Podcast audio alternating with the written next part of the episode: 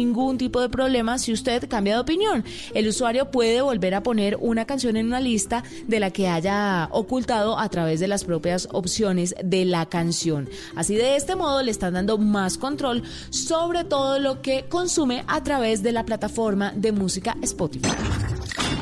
Les tengo una buena noticia a todos los que son clientes prepago de Claro porque durante este mes van a recibir el doble de datos y el doble de capacidad de internet que compraron en su plan.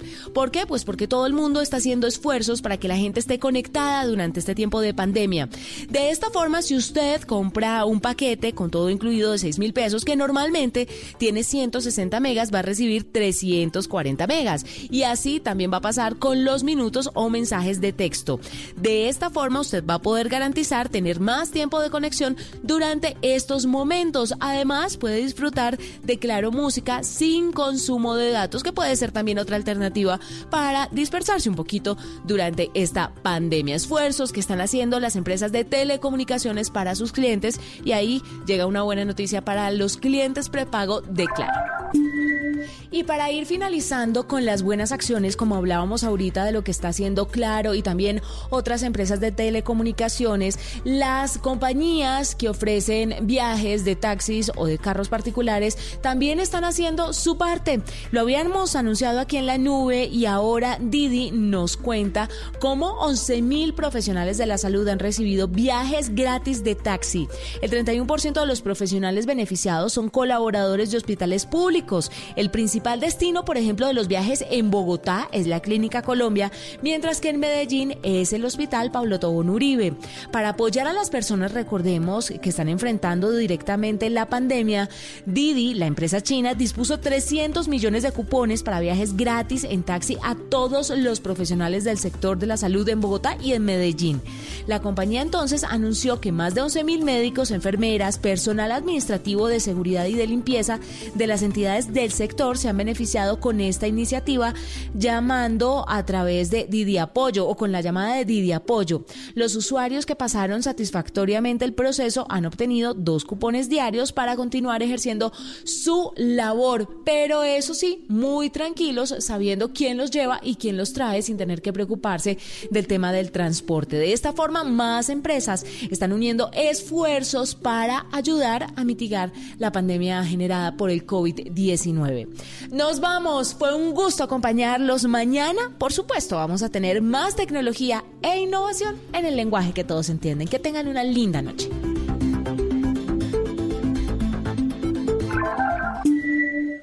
Son las 8 de la noche.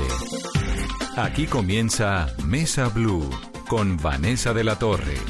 Muy buenas noches y bienvenidos a Mesa Blue. El humor es el analgésico de la vida. Eso nos dijo una vez aquí en Mesa Blue Carlos Donoso. Ese hombre que nos hizo reír, que hizo reír al continente entero, al mundo, con sus genialidades, con sus amigos, el que nos enseñó lo que significa un ventrílocuo. Estuvo en Mesa Blue y por eso como homenaje a él y a su despedida final, vamos a reproducir en breve una entrevista, porque hoy es jueves, porque nos queremos reír, porque queremos un poco relajarnos en medio de esta compleja situación que está viviendo el país. Numeral, Vanessa, recuerdo a Donoso por. ¿Usted por qué recuerda a Carlos Donoso? ¿Qué se le viene a la mente cuando piensa en él? ¿Cuál fue el chiste que le llamó la atención? ¿Cuál fue ese gesto que tuvo tan maravilloso? Que lo hizo reír, que lo hizo gozar. Cuéntenos con el numeral Vanessa, recuerdo a Donoso por. Ya somos tendencia, Caro, un montón de mensajes y ya vamos a contarles cómo termina la noche en Colombia con la noticia del COVID-19, pero antes los mensajes de la gente, Caro. Sin duda, Vanessa, grandes recuerdos ha dejado Carlos Donoso. Pase en su tumba y esta noche en nuestro numeral. Vanessa, recuerdo a Donoso por escribe Francisco Castillo por ese doble sentido de Kini. Nos hizo reír mucho. Muchas sonrisas nos sacó en esos festivales del humor. Beto escribe porque marcó una época en que las familias nos reuníamos para disfrutar el Festival del Humor. Edward escribe, Vanessa, recuerdo a Donoso por, lo veo desde la enseñanza, a pesar de las diferencias entre Kini y Lalo por su condición sexual, Donoso mostraba a través de sus muñecos que se puede convivir y ser amigos. Andrés Miranda Rodríguez, Vanessa, recuerdo a Donoso por las ocurrencias que decían Kini y Lalo en el Festival del Humor. Eran apuntes divertidos, marcó gran parte de nuestra infancia. Escribe también Jorge Andrés Martínez, Vanessa, recuerdo a Donoso por los escupitajos y muecas de Kini, las opiniones refinadas de Lalo, el cabeza incendio, y por hacerme reír tanto en los festivales del humor de los años 90. Y una vez que lo vi en el teatro Jorge Isaac en su tumba. Escribe también Jennifer Flores, era lo que más esperaba durante la transmisión del Festival del Humor hace como 20 años. Nunca lo voy a olvidar. Luis Carlos escribe también a esta hora, un grande por Dios, el mico y el pelirrojo, esos dos muñecos me hicieron reír mucho. Dios lo tenga en su gloria. Son algunos de los mensajes, Vanessa, que estamos recibiendo esta noche con nuestro numeral Vanessa Recuerdo a Donoso por. Muy bien, Cerramos entonces la jornada de hoy jueves con 3.233 casos confirmados de coronavirus en Colombia. Hay 144 personas fallecidas en total hasta ahora y recuperados 550. Hay una noticia que alienta y es que se realizaron en las últimas 24 horas 3.457 pruebas, que eso es, caro, un promedio bastante más alto. Digamos, veníamos como en una eh, tendencia a subir, se cayó durante el fin de semana anterior y al comienzo de esta semana y volvió a subir ayer y hoy con cifras por encima de los 3.000 de pruebas, ¿no? Recuerda usted que esta semana, el lunes, iniciamos con una cifra muy bajita de procesamiento de pruebas, fueron 1.256, ya el martes subió a 2.315 pruebas, ayer tuvimos 3.205 y hoy la cifra que ha dado el Instituto Nacional de Salud fueron 3.457 pruebas. Y frente a esto, hace pocos minutos, el ministro de Salud en el programa habitual que tiene el presidente Duque anunció que esta medida de cuarentena ya tiene resultados y que esos resultados que ellos ya tienen permite anunciar que ya se está en una etapa de supresión, lo que indica que estamos muy cerca del aplanamiento completo de la curva de contagios. ¿Esto que implica, Vanessa? Que se va a empezar a retornar las actividades económicas de manera secuencial cuando finalice este aislamiento obligatorio en el que está el país. Esto sería después del 27 de abril. Esos 128 casos están en su mayoría en Bogotá, en el Valle del Cauca, en el departamento del Magdalena, bueno, en Colombia en general, en varias regiones y hay personas nuevas fallecidas. Esto es delicado, 13 personas que han fallecido en total en la cifra que estamos manejando en el día de hoy, Carolina.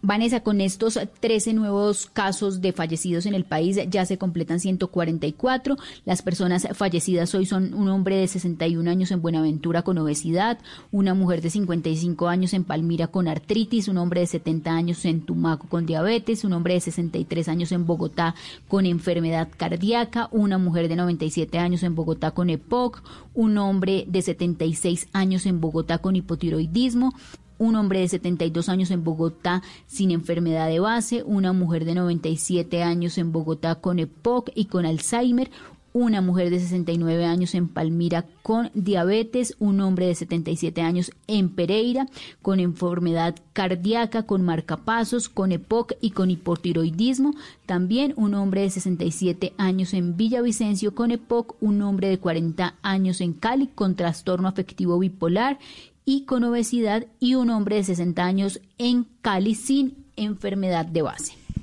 Entonces, vamos a hacer una pausa. Vamos a tratar, porque también es sano para la mente, vamos a hacer lo posible por despejarnos, por reírnos un poco, por recordar a Carlos Donoso, nuestro honor. Está en la manera como queremos recordarlo y como queremos rendirle homenaje y decirle gracias por habernos hecho reír tanto.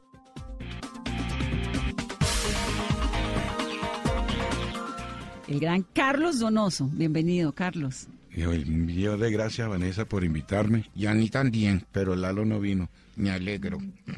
¿Por qué no trajiste a Lalo? Es contaminante. es muy prudente, ¿no? Sincero.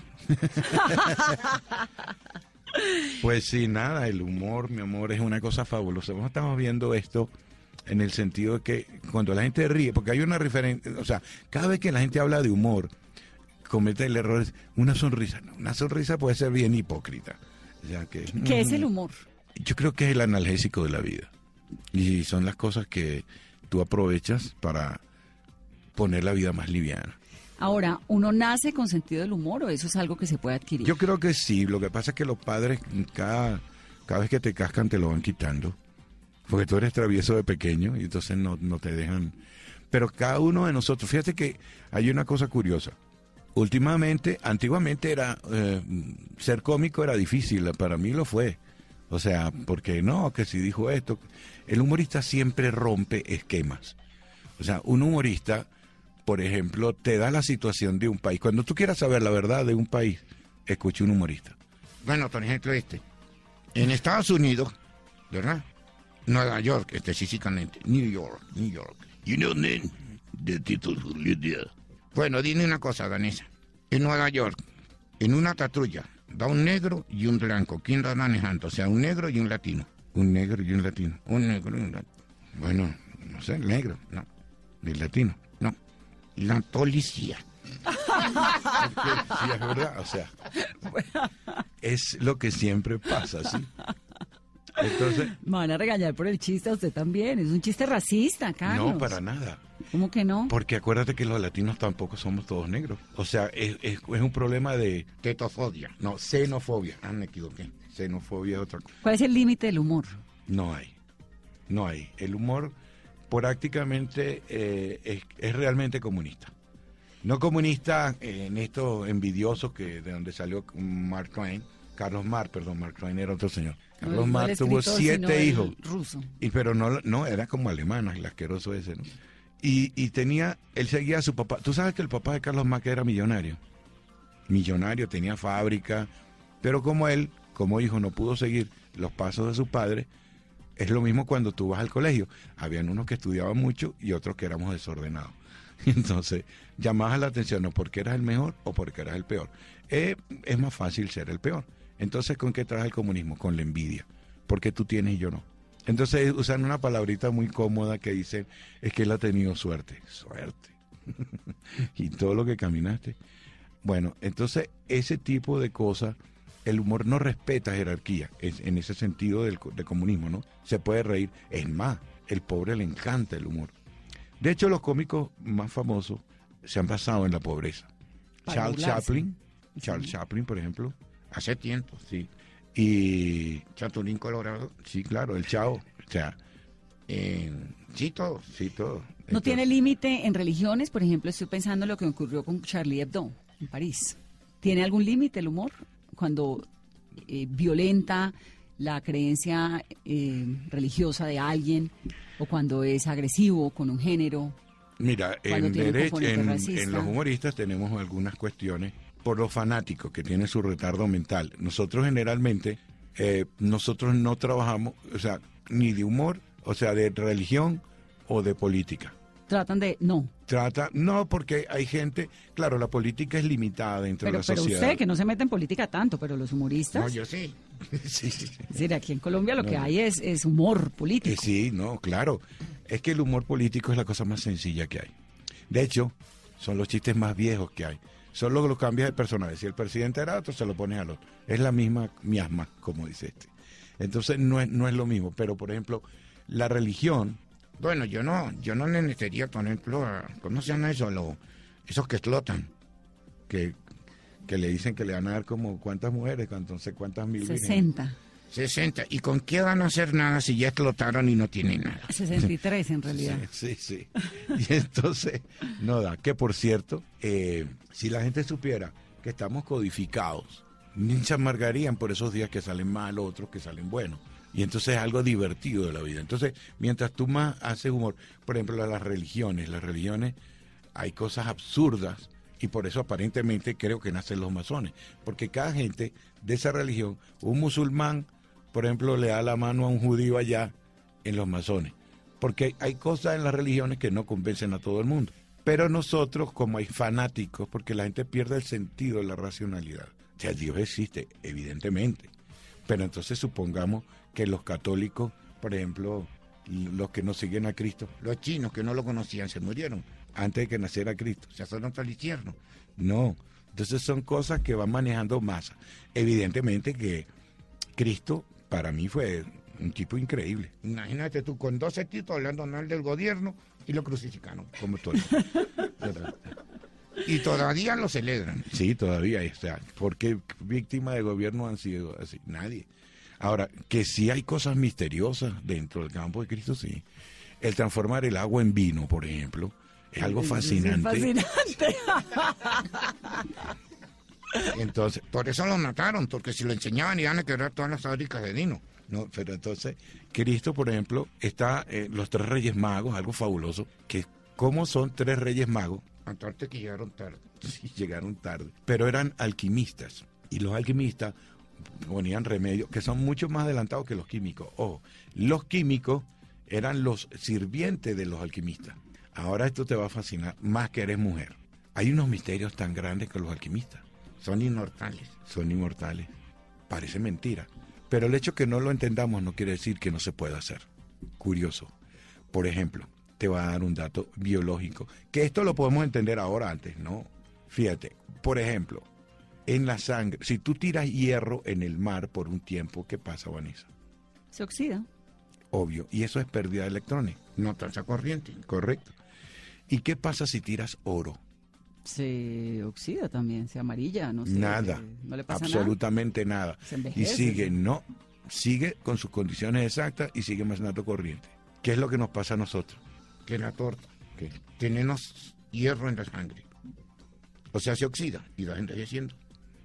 nada. Claro. No así con el oro. Por eso mucha gente, creo que en Dubai están vendiendo donas con polvos de oro. Y perfumes y cremas para la piel. Pero eso no sirve para nada, porque los dichos te van a salir dorados, pero no se te meten en la sangre. Entonces, ¿qué? Carlos, ¿Qué? usted es ventríloco, ¿no? Eso dicen. ¿Eso es qué? Eso es un arte muy antiguo que para mí eran tontos porque ellos podían hacer hablar cosas en aquella época y decir que eran dioses.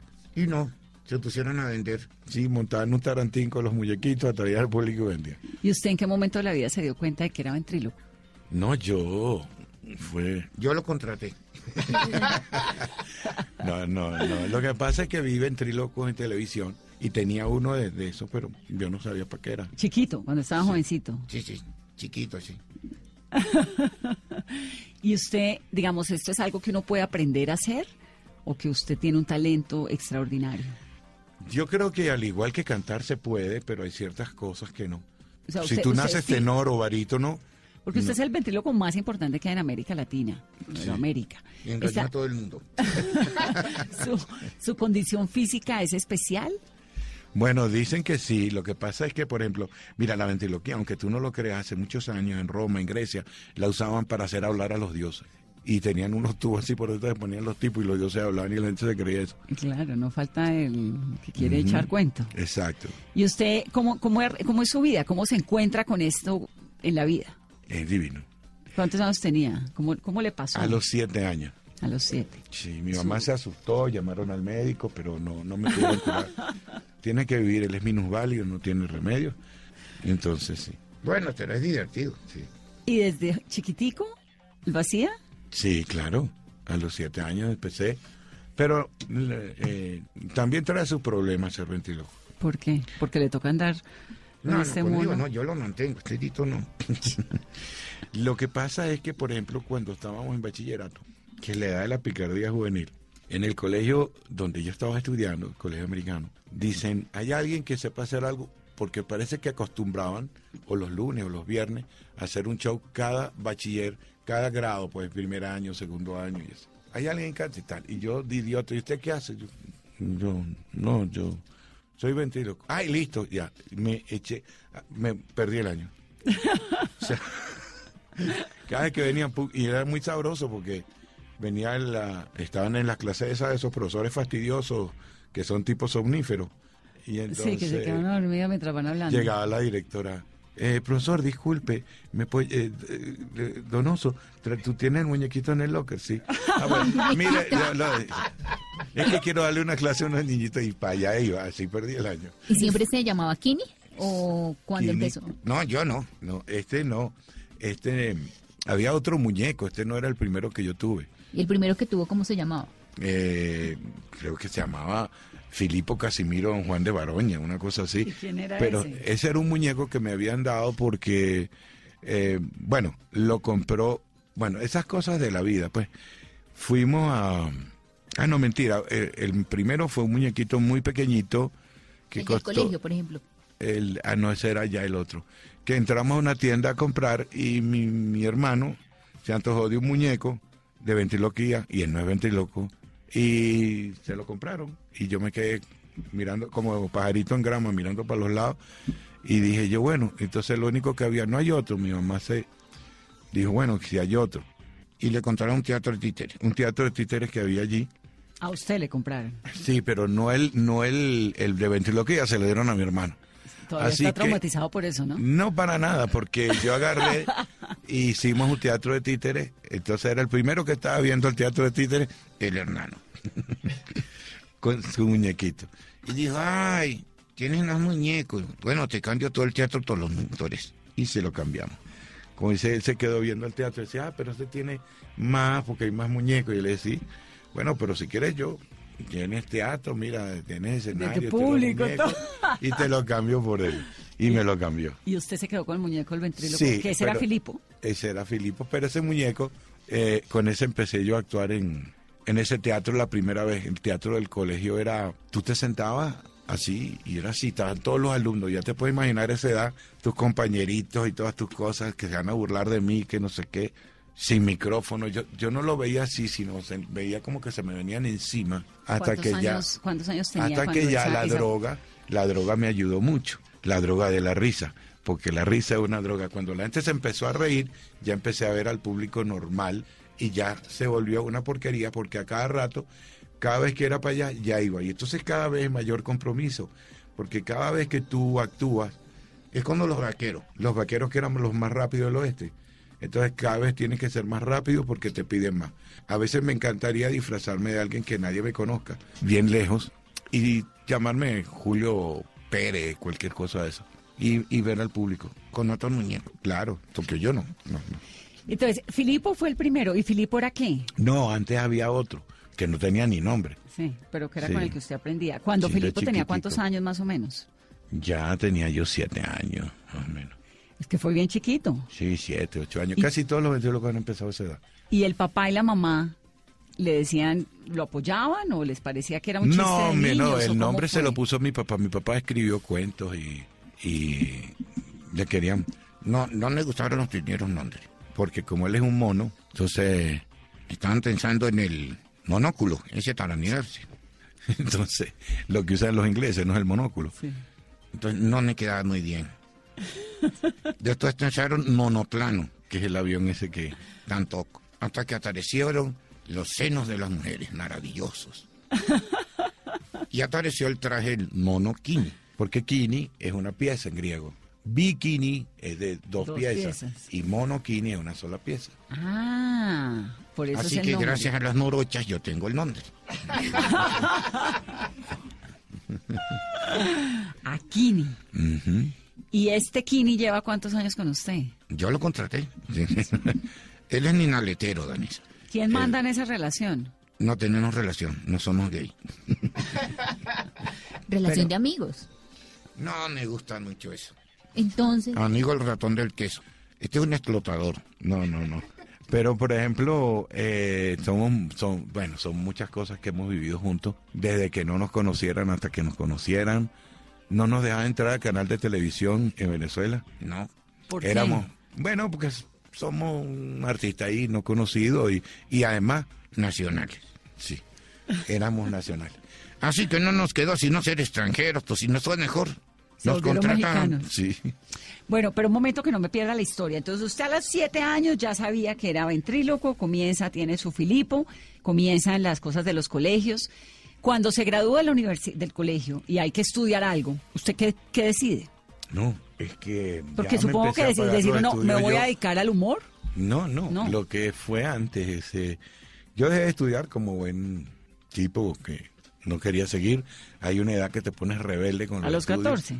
Por ahí, sí. Como entonces no dejé de estudiar. Me, después sí seguí estudiando. Pero este ya empecé a trabajar. Cuando fallece mi papá, empiezo a trabajar en una empresa de publicidad. Y lo votaron. votaron. Sí, porque me peleé con un tipo porque eh, primero en las empresas, por eso digo, voy a hacer lo de la conferencia del humor, siempre hay como una envidia, una, una cuestión de lo que el otro tiene, de lo que yo podía estar haciendo esto y tal. Y me escondía los papeles que yo me... Para empezar que yo, cuando fui a buscar el trabajo, porque papá había fallecido, era muy divertido porque era un tío, de, eh, le decíamos tío, entonces tenía compañía de publicidad, estaban asociando una compañía de, de, de hierro de Venezuela, Sidor, con una empresa de golf por algo que iban a hacer. Y yo llegué a buscar el trabajo, entonces yo le dije, bueno, este, pero es que no, que estamos muy ocupados, que tenemos que hacer, pero eso es muy sencillo, mira, ahí Sidor tenía un, como es hierro, eh, trabajan en hierro, tienen un, un ¿cómo se llama? Una, una, ¿cómo le llaman eso? Un, donde se vacía el hierro, que es un, como una, Como un como una caneca, es un vertedero. Y cuando caen las gotas, esas gotas se transforman en palos de golf. Uy, qué buena idea, sí, tal. Entonces yo, me van a dar un trabajo de, de, de creativo, ya. No, lo pusieron ahí a mandar los periódicos para allá y. Las noticias de los... Entonces ya se empezó a ver el problema. Pero lo divertido, para hacerlo corto, que el tipo que me hizo la vida imposible y empezó a gritar, y en esa edad, entre 18 y 19, cuando uno es pandillero no aguanta grito de nadie, y le dije que no me gritara, que el que me gritaba se había muerto. Me gritó dos veces y a la tercera, pum, le pegué, pues se paró como a agredirme. No. Y me despidieron. Pues y le dije, claro. donde te vea, te voy a sacar no sé qué. Para que tú veas, pasó el tiempo. Y yo lo que me ganaba en un mes, me lo ganaba en dos días, en un solo negocio, y hacía cuatro. Y yo le dije al señor que si no lo veía le iba a dar. Cuando lo vi, de lejos, el tipo me vio. Y arrancó a correr. Y yo dije, más bien le iba a dar las gracias, pues si no hubiera sido por esa pelea, jamás hubiera probado Claro. actuar. Y ahí entonces actúa, entra a actuar. Sí, sí. ¿En qué? ¿En dónde? ¿Cómo? En muchas discotecas, en- empecé así de a poco en De varias, una sí. con su ventríloco. Sí. Con Filipo, con, Con- Yaquini no, había nacido. No, yo, yo, yo. ¿Ya? Eso no lo dan ni. Ah, Yaquini había llegado. Claro. ¿Y Kini, por qué es un mico? Y tú porque eres humana. Bueno, ¿por qué no eres, no sé, un perro, un gato, Bueno, un león? perro en otro sentido. ¿De dónde sale Kini? De ni nanay, de ni tatá. ¿Hecho en dónde? ¿Tiene una etiqueta? Sí, aquí mírala. Búscala aquí por aquí.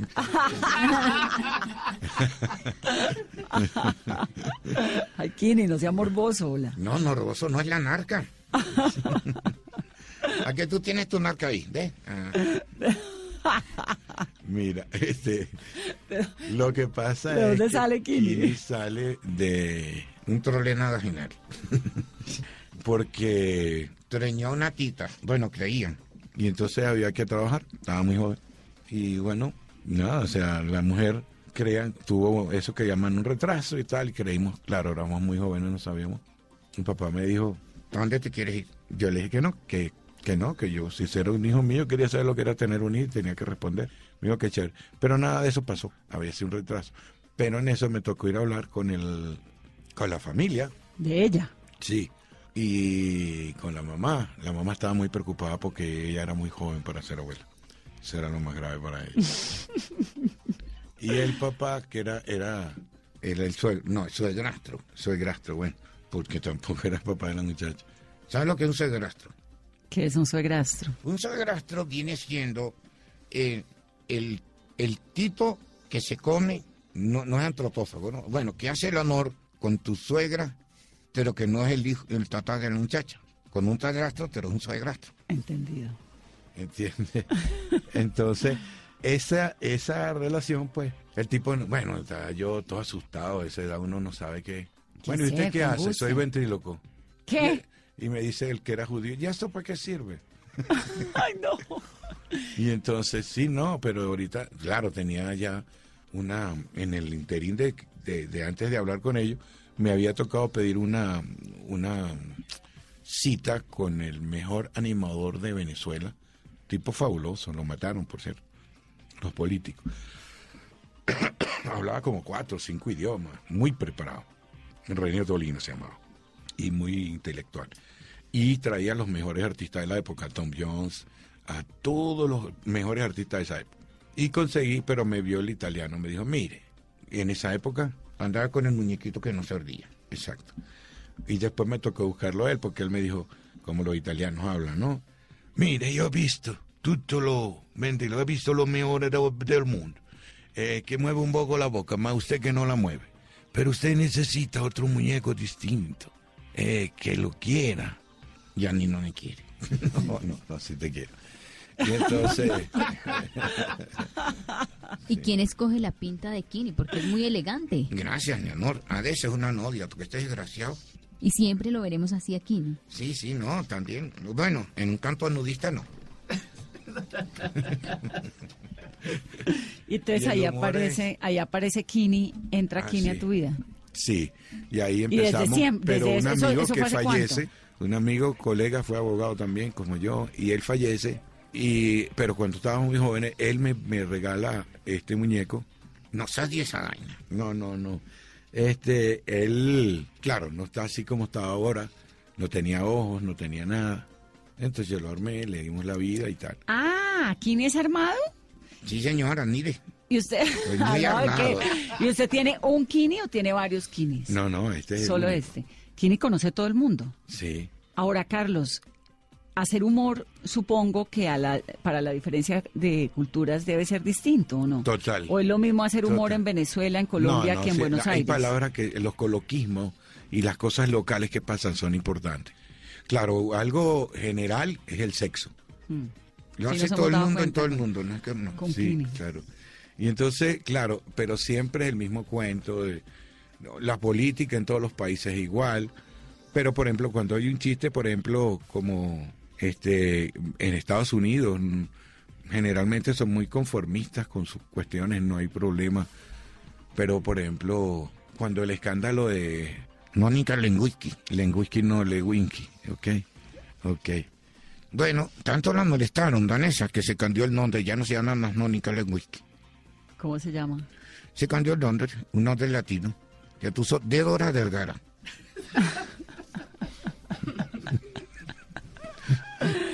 Pero, Hacer- pero eh, lo que te quiero decir son cosas del momento, ¿verdad? Que no, no, que no, que no, no, tra- o sea, en cada sitio es una cultura y esa cultura, tú vas donde los países de María, pues ya hablan otra cosa, pues tienen otro acento y otras costumbres, los ves, ¿no? ¿Y En habla cambio- paisa también? Eso es lo que vos crees. Entonces, No, los taisas son una cosa seria. Ahí está el, taisa que le dice a la mujer, Dios, hace una cosa. Yo quiero hacer el amor ronco. ¿Y eso cómo? Sin dos. entonces que te llegas a Argentina, son otra cosa, ¿viste? Tenemos todo lo mejor, somos una cosa fabulosa los argentinos, y eso hay que entenderlo, ¿viste? Alá mi rey, cosa tan agradable. Por ejemplo, cuando ya, ya están extinguidos los cachacos totales, ¿no? Bogotá, sí. Sí, sí. ¿Y los bayunos? Los bayunos. Eche, ajá. Mirad, eh. Ve, mira. Eh, mirad, me encantan, sí. ¿Dónde, en qué lugar de Cali, hay, de Colombia, hay más sentido del humor? ¿O es, en general, digamos, los colombianos? creo que todos los ¿tenemos- colombianos, ¿Tenemos porque- buen sentido del humor? Te voy a decir lo que pasa. Ah, es una cosa seria que, por cierto, qué bueno que lo tocas ese tema porque me trae a colación eh, que estuvimos en un programa hace poco de televisión y una persona un poquito absurda o no sé, porque lo primero que me dicen a mí en el canal que, que, que le, que le echara broma a las modelos. Que las morbosearan. Claro. Entonces sí, porque le gusta, porque en eso. Y entonces una persona se horrorizó porque la muchacha que a la que estábamos echándole broma, que me habían dicho que le echara broma, este le, eh, Kini contó un chiste. No me acuerdo. Sí, no, no, dijo una cosa que es verdad. Y esa persona no me parece eso- esos chistes.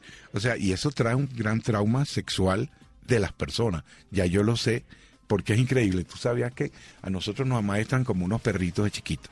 ¿A nosotros Fíjate. quiénes? A los humanos. A todos los humanos. O sea, yo tenía novia que se ponía furiosa porque decía que eso te amaestraron mal. Porque sí. O sea, son las costumbres de cada también, casa. creo, sí, sí. Y entonces se generan tabús sexuales de maneras de hablar. Yo me acuerdo, en casa no decíamos grosería para nada. Y cuando sube la señora de mantenimiento, que le llamamos conserje, y empezó a decir grosería, yo y mi hermana estábamos así horrorizados, qué señora tan vulgar. Pero este, cuando tú estudias derecho, y por ejemplo, para que lo sepan ustedes, tú insultas a una mujer y es distinto quién insulta, si es el camionero que es analfabeto o si es un abogado, un ingeniero un médico, porque tiene el dolo y la intención y sabe lo que está diciendo. Pero para un camionero no, porque es habló así de chiquito y hasta su mamá le habrá dicho así, ¿entiendes? Pero sí hay mucho dolo en lo, en lo que la gente dice. Entonces esta persona creo que se sintió mal o algo así. Pero ¿por qué se ríen tanto? Sobre todo los barranquilleros, muchachos, eso es increíble. Quizás porque nuestro lenguaje de venezolano con, con, con el- Barranquillero. con barranquillero. O corroncha. No, no, corroncho es otra cosa. ¿Qué es corroncho? El barranquillero que no usa medio. ok, o el rolo que usa media en Barranquilla. Exacto. No, en la playa, por En la Dios. playa. Ala, ni reyes, que esa arenita molesta mucho a los pies. Y van con traje baño, zapato y media. Y blanca. Pues, Bueno, entonces, el humor, que es lo que vimos, y esto es real, lo pueden buscar en Google. Claro, lo que pasa es que a los humoristas, Vanessa, no nos creen cuando hablamos en serio. Entonces, Es que está nunca en serio. comprobado. Uno nunca sabe si está hablando en serio o no. Está comprobado científica, o sea, a nivel psiquiátrico, sexológico, mejor dicho, que la gente que se ríe con poca frecuencia tiene un mal desahogo sexual. Bueno, o sea, somos O sea que la no sabe ni el sexo. Mira o sea cómo nos reímos. Ja, ja, ja, ja. Y todo eso es que todas las mujeres, ustedes ven a las mujeres hablando con los títulos y siempre van peleando porque no les dan cuando tienen que darles. Y de verdad la gente anda amargada. Y debe ser cierto, digo yo, pero eso lo leí, me dio mucha risa y empecé a trabajar con eso. Entonces la gente creía que era broma, A estudiarlo. a estudiarlo. Entonces sí, No, y no solo eso, eh, es verdad. Imagínense ustedes que hagan el amor ahorita. Y tú estás así como echando candela por allá abajo y estás de lo mejor. Y entonces llega y, y la mujer está súper caliente y el tito ya. Y se queda ella. ¿Cómo sale usted? Enojada. sí. Es que además él hace caras, ¿no? El que hace caras y va y viene. Y es impresionante la capacidad de expresión que puede tener. Qué pena, Kini, pero eres un muñeco, es decir, ¿no? No sabes cuánto. Capacidad de expresión y, y mueve los ojos que son quietos, pero Sí, pareciera sí. moverse. Es Ajá. impresionante. ¿Dónde ensayas eso? ¿Frente No. al espejo o algo o ya nada? Ah, no, ya. es como manejar. ¿Hace cuántos años? Cuando tú llegas a un semáforo y se te pone la luz roja, tú no le dices a tu pierna izquierda, voy a hundir el embrague, el clutch, y luego con el derecho freno. Ya es reflejo condicionado. Y sucede hasta con el pensamiento. Yo a veces estoy en un show, gritan algo, yo pienso que contestar, pero él ya contestó. Es como una cuestión inconsciente, pero a nivel racional. ¿Cuántos años juntos? Como 40, 50. Sí, más o menos. Claro, como 40, 50. Y esos, y de noche, Carlos, porque me, me da risa porque cuando llegó aquí entonces sola y le habla a Kini y no sé qué, lo, lo cuesta dormir y hasta mañana. Sí. ¿Tiene camita aparte? Ajá, sí, no. Es divertido, porque acuérdate que, mal o bien, este, la gente a veces habla sola. Y usted habla todo Tú el día te solo. montas en el carro y tú dices, ¿para qué hice esa broma? O ya vienes molesta. Y, y entonces, lógico, si puede, claro, los actores, imagínate tú, interpretan varios personajes y les cuesta porque los veo estudiando, los veo trabajando, no les sale el personaje, no, sí. Pero hay como una diversidad cada vez que tú interpretas varios personajes, de entender mucho a la gente, porque tienes que como subsumirte dentro de su personalidad. Y, y este tipo de cosas te hace entender mucho a la gente nada más con verla. Es increíble. Para mí, y lo confieso, siempre lo he dicho, soy un drogadicto de la risa. La sensación de estímulo de la risa hacia ti, de saber que tú estás alegrando a la gente, es muy agradable. Es todo lo contrario cuando tú discutes con alguien que lo quieres molestar y también se te amarga la vida. ¿Para qué? Si no, nosotros no sabemos cuándo nos vamos. Quizás ahora más tarde. Estás escuchando Blue Radio. Aprovecha este espacio para descubrir nuevas pasiones. ¿Sabes tocar algún instrumento? ¿Te gusta pintar? ¿Cocinar? Es tiempo de cuidarnos y querernos. Banco Popular. Siempre se puede. Hoy es momento de quedarnos en casa y cuidar a los que tanto han dado por nosotros. Esa es nuestra manera de darles las gracias. Demostremos que somos capaces de ver el lado positivo de cada situación. Unámonos y volvamos a conversar en familia. Saquemos los juegos de mesa y convirtamos este momento en un espacio de amor y reflexión para volver a lo esencial. Cuentan con nosotros y con nuestros canales digitales para que puedan quedarse en casa. Es tiempo de cuidarnos y querernos. Siempre se puede. Banco Popular. Somos Grupo Aval. Vigilado Superintendencia Financiera de Colombia. Blue Radio y Emermédica te informan sobre el COVID-19, porque en Emermédica cuidamos de ti. Si tienes sospechas de contagio por COVID-19, sigue estas recomendaciones hasta que recibas los resultados. Mantente aislado en una habitación de tu casa. Usa tapabocas permanentemente. Toma abundante líquido y aliméntate bien. Recuerda limpiar las superficies con las que tengas contacto, lavarte constantemente las manos y mantener el mínimo contacto con los demás habitantes de la vivienda. Así te proteges tú y cuidas a quienes te rodean. En Emermédica cuidamos de ti. Ante sospecha de COVID-19 u otra infección respiratoria, te atenderemos en casa a través de una teleconsulta por video o teléfono o por consulta médica domiciliaria si lo requieres. Infórmate en Bogotá 307-7089, resto del país 018-117-098 o en www.emermedica.com.co. Quédate en casa. Nosotros cuidamos de ti. Emermédica. Vigilado Supersalud. Nos dimos cuenta que siempre debemos estar mejor preparados. Haz tu posgrado virtual en el Politécnico Gran Colombiano. Conviértete en un diferencer. Llámanos al celular 302-290-7400 o entra en poli.edu.co. Somos diferentes, somos Poli. Vigilado Mineducación. Es hora de cuidarte y proteger tu salud. Coomeva Medicina Prepagada presenta la hora. En Blue Radio son las. En Mesa Blue. 8 y 40 minutos. Es hora de estar bien protegido. En Coomeva Medicina Prepagada somos más de 6.000 profesionales de la salud a tu disposición. Te cuidamos en casa con nuestra atención médica domiciliaria 24/7 y tienes orientación médica telefónica ilimitada cuando la necesites. Afíliate en coomeva.medicina-prepagada.com. Tu vida y la de tu familia valen oro. Coomeva Medicina Prepagada. Somos mucho más que planes de salud. Aplican condiciones Vigilado Supersalud. Nos dimos cuenta que siempre debemos estar mejor preparados. Haz tu posgrado virtual en el Politécnico Gran Colombiano. Conviértete en un diferencer. Llámanos al celular 302-290-7400 o entra en poli.edu.co. Somos diferentes, somos Poli. Vigilado Mineducación.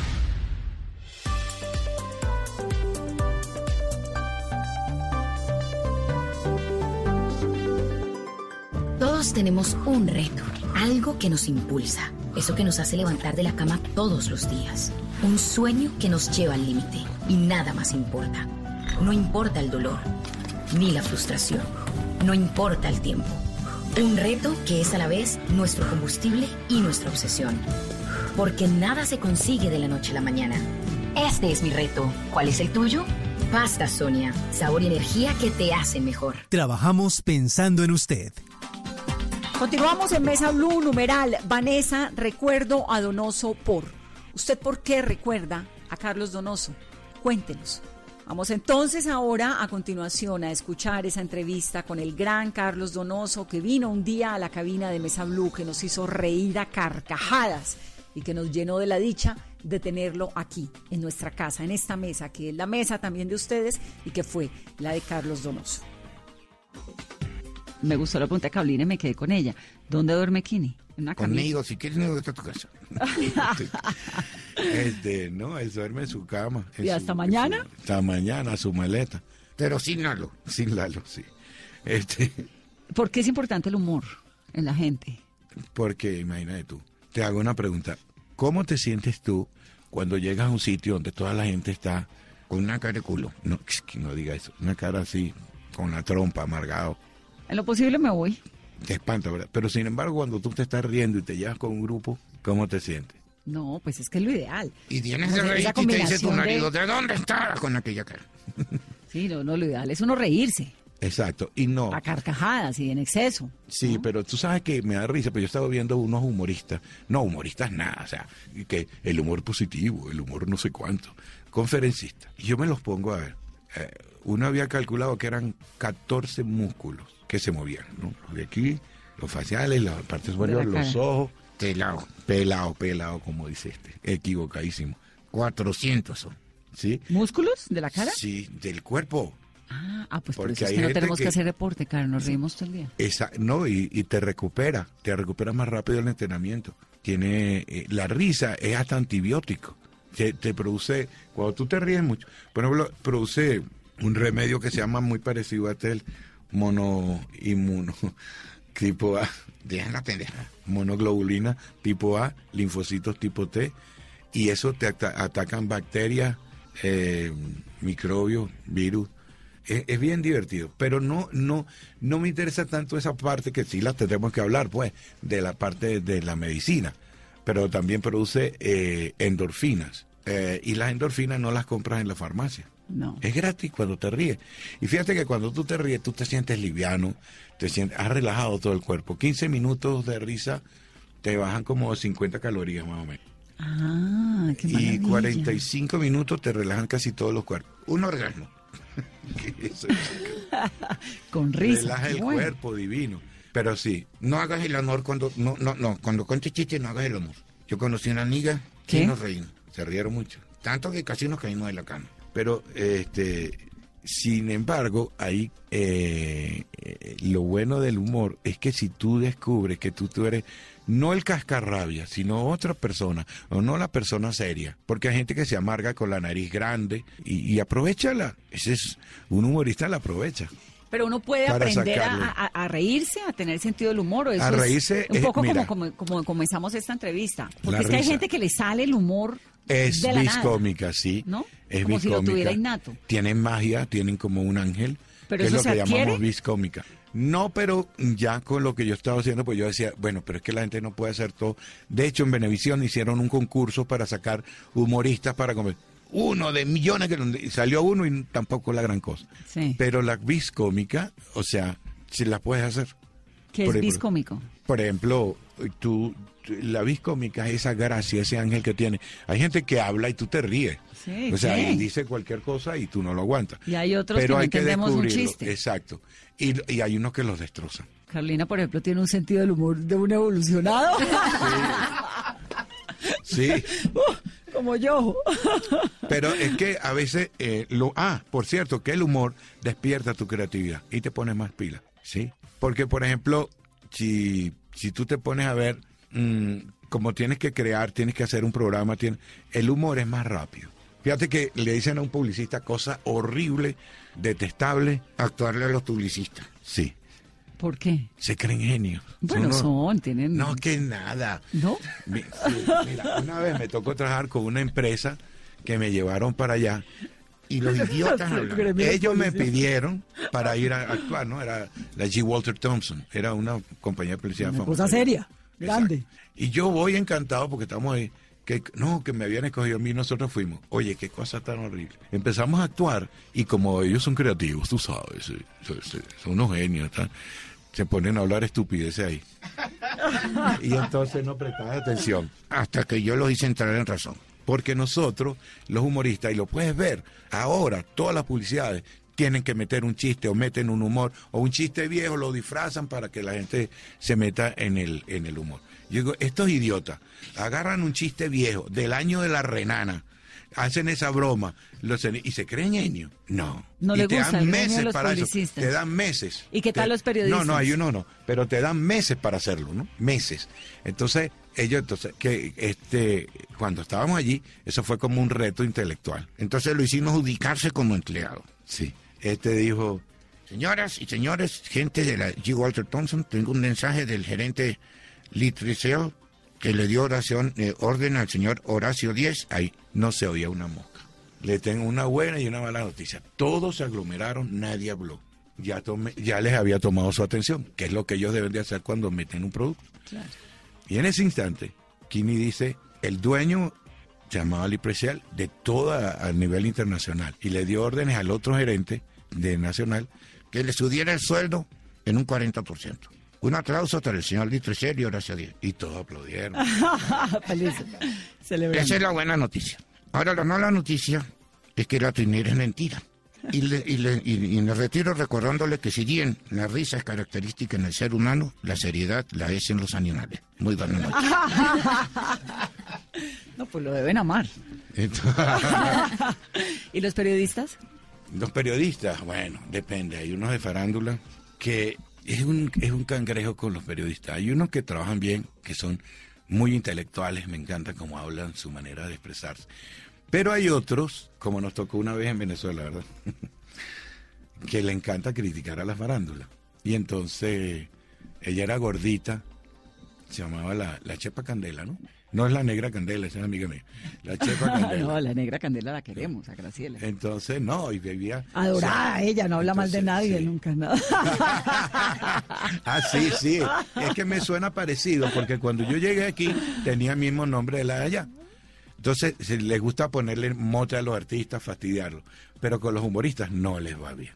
No les va bien porque un humorista tiene más rapidez para volver la leña en cualquier Claro, momento. es que son muy, ra- muy ágiles, ¿no? Entonces, claro, Carlos y Kini, ustedes llevan 40 Por años ejemplo. haciéndonos reír, pero a ustedes qué los pone tristes. no, nada. No, es que mira, si yo les digo, es que lo que pasa es que no me van a hablar de eso, pero Aquí lo vamos a hablar de lo que quieran, nadie lo no, no, no es por eso, sino porque se les va a volar la tapa de los sesos. ¿sí? Yo todos los días que se- tú, te- yo descubrí una cosa y por un tiempo creí que estaba chiflado. Porque yo llegaba, incluso este es testigo, porque andaba conmigo en el grupo, yo decía los números que no sé qué, no, que van a creer que no me interesa. Pero da la coincidencia que esto es matemáticamente así. Y cuando mi hijo me llama, me dice, papá, Nicolás Tesla sumaba los números igual que tú. Y yo dije, ah, no, entonces no, los que están locos son los de allá. Me quedo tranquilo. Nosotros estamos codificados, Vanessa, totalmente codificados. ¿Nosotros Así, somos quiénes? Cuando yo explico eso, me dicen, ay, oye, Matrix, más o menos, Ah. todos los seres humanos. Tú, hay unos días que te va fabuloso, pero hay unos días que llegan. Yo solamente saco los números, ah, mañana se arregla, efectivamente. Es ¿Y matemática. cuál es la fórmula? Dale plata. La- No, no, mira, te voy a dar un número, por ejemplo. Agarra tu calculador. Solo uno, pero es que Nicolás Tesla trabajó con el 369, pero está el 258, el 147. Y esos tres números, por ejemplo, el 147, el 258 y el 369, t- tienen cada una su función para cada día del mes del año. ¿Ok? Ahora, empieza uno sacando. Nicolás Tesla saca el 9, y por eso se enredó la vida, porque cogió unos números más malos. El círculo tiene 360 grados, ¿cierto? Creo que sí. sí. Y no hay más números, sino del 1 al 9. Lo demás es pura tontería para contar, para... Sumar, restar, multiplicar. Exacto. ¿Qué sucede? Supongamos, toda la Biblia tenía un libro que se llamó Números, nunca lo prohibieron. Aparece el 666, ¿cierto? Sí, que supuestamente es el número. Del diablo, pero qué diablo. casualidad. Tenemos 666, escríbelo en un papel 666 y te voy a preguntar, ¿cuántos 6 hay? No, 3, 3, 6. Entonces, debajo del primer 6 pone un 3. Ahora, sumemos 6 más 6, 12, más 6, 18, 1 más 8. 9, Ahora pones debajo del 3 que bajaste primero, pones el 9. ok, ¿Ok? 3, 9. Tienes 6, 3, 9. Ese es un código. Es un código de vida. Si Adán y Eva, por ejemplo, vivieron. Ah, pero no les expliqué lo de Tesla, me salté. Bueno. Está súper fácil la explicación. Está 360. clarísima. 360 ¿Qué- grados. qué es 3 y esto? 6, ¿Qué es ¿cuánto lo- te da? 9. Ok, y si partimos por la mitad de la esfera, La mitad de 360, 180. 1 y 8. 9. Correcto. Y si lo picas en cuatro partes, 90. 9. Y si picas el 90, 45. Digamos, esto es para 4 y decir 5, qué. 9. Para decirte E. Alfa y omega, para Dios. Alfa en griego es 1. Omega tiene dos valores, 800 y 900. Si tú sacas y sumas todos esos números para que te dé un número, Te da 9. te va a dar 9. Y casual o causalmente, en la Biblia dice que se salvan 144 mil, que eso es 9 también. Ahora, eso significa mortalidad, principio y fin. Por ejemplo, la mujer. La mujer. Tiene los dos nelones y la greñuga en la cicatriz. Sí, El hombre tiene el aniguito y, lo- y los dos cocos atrás. correcto. Son tres. Cuando tú juntas esos tres, haces un 6. Y si la mujer está ovulando, va a tener otro ser que va a ser también 3. 6 y 3, ¿cuánto te da? 9. El periodo del embarazo, nacimiento y muerte. ¿Y esto para qué? Decir, ¿y qué? ¿Y Pues, qué? Bueno, agarra ¿por qué ahí. Pon- pon saca tu edad allí. Calculadora. Ok, pon tu edad. 41. Ok. O 40, ya 4 más 1, ¿cuánto te da? 5. Ok, a 41 restale 5, pon menos 5. ¿Qué te dio? 36, 36, 9. ¿Ves? ¿Eso es para qué? ¿Para decir que todo gira en torno al 9? No, mi amor, es que es infinito, que somos mortales. O sea, lo que te quiero decir es que estás preso en ese tipo de cosas. ¿Y el 9 qué? ¿Es un número que qué? ¿Qué significa Es muy qué? bueno porque si le metes el 6, tienes el 6-9. ¿Por qué? ¿Por qué No lo terminaste- conoce el 6-9. ¿Por no, qué ay, se terminaste? todo, se por- puso nerviosa. no, ¿por qué terminaste hablando de, de números, estudiando Porque números? estamos hablando, no, porque de tanto viajar, de tanto ver cosas demasiado repetitivas, que ya no son casualidad, sino causalidad, ya te das cuenta de muchas cosas. O sea, hasta el mismo tiempo, si tú te das cuenta que supuestamente Adán y Eva eran inmortales, O sea, no se morían. eso es mentira de que Bueno, es mentira, ¿verdad? que, Dios lo castigó, porque si él le puso su cosita y a ella también, era hasta que lo usaran. Claro. Nota que se torturaran ahí, no, no. No, no, no. Entonces, esas cosas, pues, va- vas viendo la vida de otro enfoque. Entonces, nace el tiempo cuando Adán y Eva bajan. El cero está representado por la tierra. ¿Qué nace el tiempo? ¿Cuántas horas tiene el día? 24. ¿Dos más cuatro? 6. Tiene el primer seis. ¿Cuántos minutos en una hora? 60. 60. Segundo seis. ¿Y cuántos segundos en un minuto? 60. Van Tres, tres, seis. seis. ¿Cuántos meses tiene el año? 12, 3. ¿Y cuándo le dijo Dios a la mujer, parirás con dolor? ¿Cuánto dura el hombre en el vientre materno? Nueve meses. Y está un códifico. Está como en acertijos y es Y- bien interesante. Pero quiero saber eso no, por qué Carlos Donoso terminó con esto de los números y códigos y el 9. porque cuando empiezas a estudiar a la sociedad como humorista, empiezas a analizar muchas cosas de las que se preocupan que no sirven para nada. Sí, sí. O sea, estamos más preocupados de luz y tal, de viajar, de no sé qué. Y precisamente, como estamos más preocupados de eso, no vivimos el tiempo, no disfrutamos la vida. Se nos va todo en que mañana voy a hacer. Y mañana te mueres, que vas a hacer nada. Sí, no, de todas las cosas que yo me compré y mis propiedades, ah, ¿para dónde me las llevo? ¿Ah? ¿Para dónde? No voy. ahora ya e inmediatamente. como para despertar. No, no solo que tú te rías, sino lo divertido que es hacer reír a los demás. ¿Cómo cambia tu vida? Porque no es lo mismo llegar a una tienda a pedir agua comúnmente. No, el humorismo rompe esquema. O sea, yo llego a una tienda y digo, por favor, ¿me puede dar un vaso de, de agua mojada? Ya le rompiste la costumbre, porque la gente se acostumbra. Y a la hay que gente, desacostumbrarla. a la gente, Carlos, cuando usted llega, cuando el, el humor se atraviesa ahí en la vida, la receptividad de esto es positiva, digamos, la gente es abierta para recibir el humor o no tanto. acuérdate de la parte sexual. Entonces, si ya tiene problemas, yo el otro día lo vi, el señor andaba todo amargado y por casualidad de la vida yo llego, yo no sé si es que Dios me lo manda para que lo anote en un papelito, llego yo y entonces oigo dos mujeres chismeando. Mire, ¿dónde andas? Bueno, se fue para allá porque tú sabes que la mujer no quiere venir, no, porque no sé qué era. El problema era sexual. Después yo llegué y le pregunté, mire, ¿se te resolvieron los problemas? Sin saber nada. No, ¿usted se ha casado? Sí, bastante, me he divorciado bastante, cuatro veces, porque no me gusta vivir amargado. Cuando empiezan a... jo- Chao. Chao. No. Entonces, no, pero ¿cuántas mujeres has tenido tú? Yo me he casado tres veces y yo cuatro. Pero necesariamente yo creo que es que las parejas, es como cuando tú consigues una pareja, tiene que quedarte a la, a la medida. Si no te queda, no, que no sé qué. Sí, como los zapatos. Es una cosa espantosa. Y si te cuesta mucho, Exacto. Y siempre la van. Entonces el humor permite. Imagínate tú cuando le haces, tú le haces una loquera a tu pareja, por muy brava que esté, se va a reír. Y eso rompe totalmente la verdad y se acaba el estrés. Yo me acuerdo una vez que fui a casa de mi hermana a pasar una vergüenza porque mi hijo se metió de repente, oigo un grito por allá llorando y sale. Ronald fue. Sí. Sale un niñito agarrándose la cabeza, uno de mis sobrinos, y el otro con la guitarra encima. ¿Qué hiciste? Le digo yo. Pónale hielo, papá, póngale hielo. O sea, él venía con su solución, póngale hielo, sé que le pegó. Claro. Entonces me dio un ataque de risa y yo no, o sea, se te quita la rabia o la ira. Eso es increíble. Sí, la verdad que la risa tiene un componente Es un arma maravillosa. refrescante, alivia, en lo posible uno tiene que reírse y juntarse con gente que lo haga reír. En eso sí Obvio. estoy de acuerdo, Carlos. Pues no puede ser feliz sin reírse. Depende de lo que tenga. No, pero es que hay mucha gente que puede tener mucho dinero y vive amargado porque de repente tiene diabetes y no se puede comer una torta. O sea, es tantas cosas que Bueno, como hace una lechuga, que es una delicia. a- hay que acostumbrarse, era lo que yo te decía, a eso. Si Entonces, la sí, vida no te sale por aquí, por allá. Si no por aquí, le damos por atrás. porque- mira que- ¿Qué le saca la piedra? Los políticos. Bueno, como a todos. ¿Qué tal lo de las empanadas? No, mejor godes. Ay, bueno. Bueno, en Venezuela, tú sabes que es una cosa curiosa, ¿no? A las partes de las mujeres les ponen un nombre de un país a otra. Una... Y allá en Venezuela también le dicen cuchara o le dicen empanada. ¿Y está, está prohibido comer empanadas? Ahora imagínate tú. Eso es lo absurdo. Ahora, lo que sí es absurdo es que no sé, porque yo, yo tengo tanto viniendo a Colombia y lo primero que vi es el maltrato jurídico hacia los ciudadanos de parte de los políticos y la ignorancia jurídica de cómo llevarlos a, a reclamar. Porque imagínate tú, tú pagas impuestos, todos pagamos impuestos. Ahora, ¿cuál es el deber del Estado? Molestarte cada vez que tú haces una empresa. Porque es lo que hacen, son unos parásitos que viven de lo que tú vayas a producir para ver qué te quitan. Entonces saca la permisología y hay otra oficina que se encarga de ver qué estás haciendo para ver cómo te quitan más plata, que es la cuestión de sanidad, de, de ministerio y de, de mugres de esas, ¿no? Entonces, ese deber es del Estado.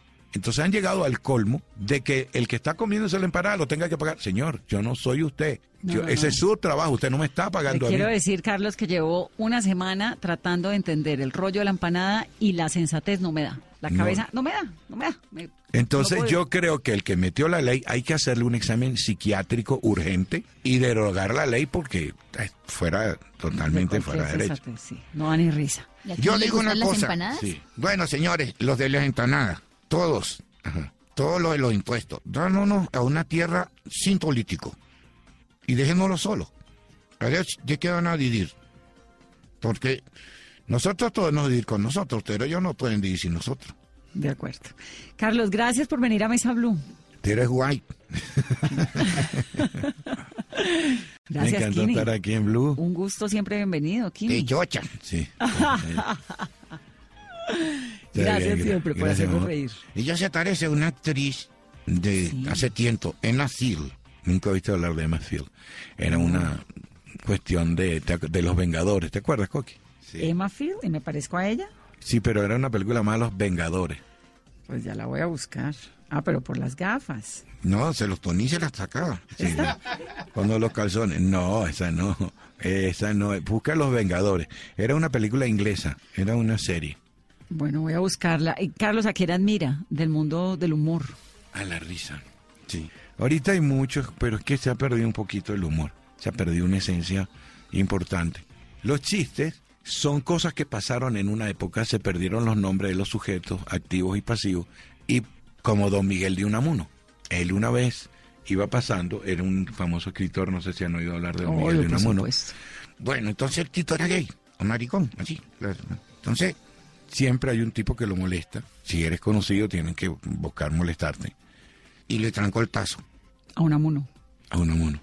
y, nos, y le dijo, yo no le doy tazo a maricas. Y Unamuno dijo, se bajó de la cuneta así. No, pero yo sí tazo usted. Mire, no dé paso a, a gay. Yo sí, pase usted. y ahí se, se hizo famoso. y se Ese lo chiste se lo inventó porque Unamuno no le pasó eso ni en chiste. Sí, señora, hay una ¿De historia verdad? de él, sí. Y eh, después de eso se lo agregaron, que era lo que te hablaba de los presidentes, se lo agregaron a otro y a otro y a otro. Eso es famoso. Por ejemplo, las cosas fabulosas de Gandhi, que era un humorista, de Mahatma, Mahatma Gandhi, sí. Mahatma, sí. Él, que era un humorista. porque, claro, el sentido del humor. revolcándose Tú sabes al lado que- de Unamuno. Tú sabes que, tú sabes que él, él tenía, bueno, y tú lo debes conocer, eso se hizo famoso, que él, como era hindú, pues, y, y ahí siempre en- los británicos tienen su, el racismo ha salido de esos tipos, sí. ¿no? Y entonces él fue a estudiar Derecho allá en, en Londres, él estudiaba allá, y el profesor cuando él se fue a sentar con él, porque le tenía una animadversión, no lo soportaba, porque era hindú, qué sé yo. Yo creo que te lo sabes, eso fue famoso. Y, se- y le, y le dijo, eh, señor eh, Gandhi, ¿usted no ha oído que los cerdos no comen con los pájaros? Porque él se sentó en su mesa a comer en el receso. Y le dije, no se preocupe, profesor, me voy volando. Y entonces eso le hizo tener una rabia contra él y en un examen lo quería aplazar, pero el tipo estaba bien preparado. Y le hace la pregunta idiota, yo creo que lo tienes que haber oído, que va por un camino para ridiculizarlo en clase. Le dijo, señor Gandhi, si usted va por una senda y encuentra dos bolsas llenas de dinero y, dos de, de, de dinero y de oro y otra de sabiduría, ¿cuál es la que agarraría usted? Como él no tenía plata enseguida dijo, sí, la, la de dinero, yo también, claro. Y entonces el otro dice, era de esperárselo, señor Gandhi. Yo hubiese tomado la de sabiduría. Claro, profesor, cada quien tiene que tomar lo, Lo que, que no necesita. tiene. Entonces el tipo le metió idiot, o sea, le puso idiota en la prueba y se la dio y se fue a sentar. Y al rato se para Gandhi y dice, disculpe, profesor, usted me firmó la prueba, pero no me la ha calificado. No Y sé si le haya pasado, pero si Winston no, Churchill era otro. bueno. Winston Churchill Mira cómo a- a- a- abar- abarca el humor en la historia. Estando en Londres veo una estatua de Winston Churchill. Yo digo, pero ajá, ¿y cómo se le sigue? Si, si él dijo antes de morirse una vez, yo le voy a agradecer a la gente que no me levanten una estatua, porque yo he trabajado mucho en mi vida para que después de muerto unas palomas me vengan a cagar la cabeza. Eso lo dijo él. Y me dicen, sí, Carlos, pero es que esa estatua se la hicieron, pero todo lo que es hombro y cabeza tienen hornillas. O sea, que los pájaros se queman las patas y se tienen que ir ahí. ¿Es verdad? Ah, sí, para que veas hasta dónde llega el humor. Bueno, pues Carlos, un gusto que haya venido aquí a, a Mesa Blue, como siempre, Kini, para que aprendamos más sobre el humor y para seguir gozando. Terminamos hoy jueves, Mesa Blue, con la esperanza de que pronto la vida normal, como la conocimos antes, pueda regresar. Habrá que tener paciencia. Gracias por acompañarnos, gracias por escucharnos y por ayudarnos a recordar que el humor, como decía Donoso, es el analgésico de la vida. Feliz noche, esto es Mesa.